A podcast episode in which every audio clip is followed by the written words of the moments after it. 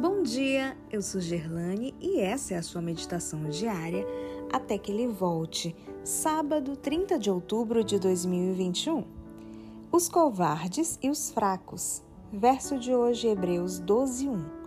Portanto, também nós, visto que temos a rodear-nos tão grande nuvem de testemunhas, desembaraçando-nos de todo o peso e do pecado que tenazmente nos assedia, corramos com perseverança a carreira que nos está proposta.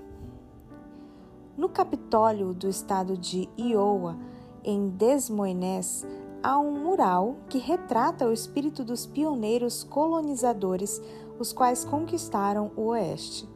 A cena mostra um jovem marido e esposa viajando em sua carroça por uma região hostil.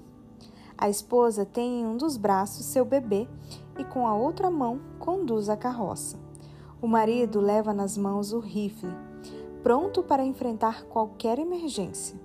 Sob o mural estas palavras: Os covardes nunca tentaram e os fracos desistiram no meio do caminho.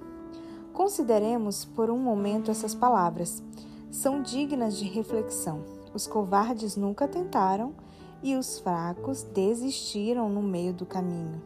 Para muitas pessoas, tomar posição ao lado da última mensagem de Deus é um ato de coragem. Para alguns, representa abandonar boa posição por se disporem a guardar o sábado. Outros sentem na pele a perseguição de parentes e amigos porque se aliaram aos estrangeiros e peregrinos. Em alguns exemplos, homens e mulheres têm tido de escolher entre a verdade e a própria vida. Os covardes nunca tentaram. Para ser um leal adventista do sétimo dia, não basta fazer um corajoso início. É necessário perseverar, algumas vezes sob condições desanimadoras, pois, como no caso dos pioneiros da nação norte-americana, os fracos desistem no meio do caminho é preciso poder espiritual constante para permanecer fiel às normas da mensagem nesta sofisticada sociedade moderna.